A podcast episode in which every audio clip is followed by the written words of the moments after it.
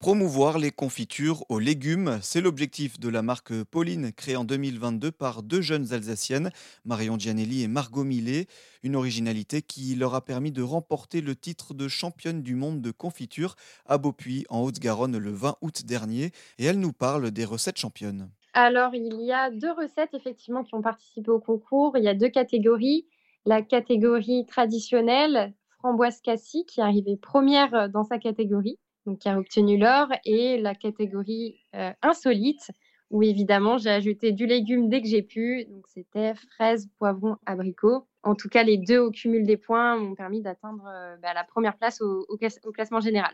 Alors la confiture, euh, et notamment la confiture à base de légumes, ça vient de nos grands-mères, Paulette et Jacqueline, d'où le nom Pauline qui est le mélange de leurs prénoms.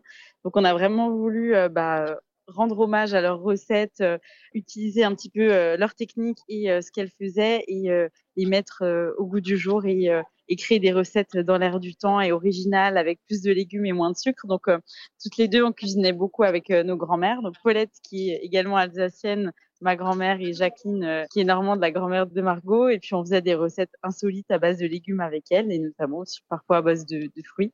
Et donc, on a vraiment euh, eu l'idée de recréer ces recettes parce que ça n'existe pas du tout actuellement euh, dans le commerce. Donc, on a créé cette belle marque grâce à elle. Des produits qu'elles élaborent avec des fruits et légumes de saison, bio et issus le plus souvent de producteurs locaux.